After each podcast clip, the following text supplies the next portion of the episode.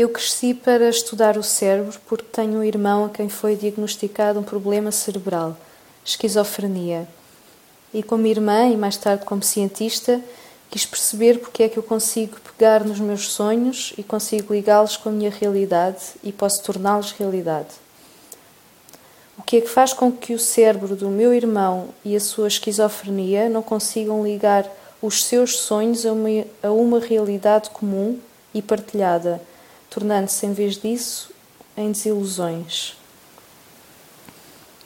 Foi por isso que dediquei a minha carreira à investigação de doenças mentais graves e mudei-me do meu estado natal, Indiana, para Boston, onde trabalhava no laboratório da doutora Francine Benz, no departamento psiquiátrico de Harvard.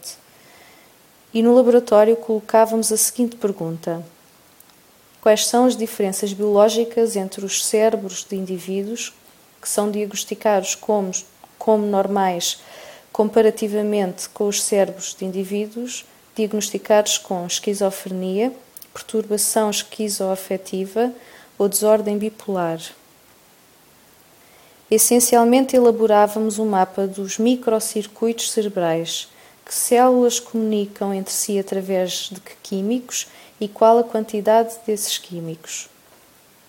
A minha vida tinha muito significado porque praticava esse tipo de investigação durante o dia, mas depois nos serões e nos fins de semana viajava como membro da ANDM, a Aliança Nacional para as Doenças Mentais. Mas na manhã de 10 de dezembro de 1996, eu acordei para descobrir que eu própria tinha uma desordem cerebral um vaso sanguíneo tinha rebentado na metade esquerda do meu cérebro. E no decorrer de quatro horas eu vi o meu cérebro a deteriorar-se completamente na sua aptidão para processar a informação. Na manhã da hemorragia eu não conseguia andar, falar, ler, escrever ou lembrar-me da minha vida. Essencialmente tornei-me numa criança em corpo de mulher. Se já viram alguma vez um cérebro humano, é óbvio que os dois hemisférios estão completamente separados um do outro. E eu trouxe-vos um cérebro humano verdadeiro. Portanto, este é o cérebro humano verdadeiro. Esta é a parte da frente do cérebro, a parte de trás com a medula espinal pendurada, e seria assim que ele estaria posicionado dentro da minha cabeça. E quando olham para o cérebro, é óbvio que os dois córtex cerebrais estão completamente separados um do outro. Para os que percebem de computadores, o nosso hemisfério direito funciona como um processador paralelo, enquanto o nosso hemisfério esquerdo funciona como um processador de série. Os dois hemisférios comunicam entre si através do corpo caloso, que é constituído por cerca de 300 milhões de axónios. Mas, à parte disso, os dois hemisférios estão completamente separados.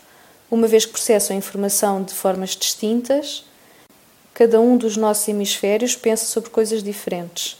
Eles preocupam-se com coisas diferentes e, atrevo-me a dizer, têm personalidades diferentes. Perdão, obrigada, foi um prazer. O nosso hemisfério direito dedica-se ao momento presente, com o aqui e agora. O nosso hemisfério direito pensa por imagens e aprende kinestesicamente através do movimento dos nossos corpos.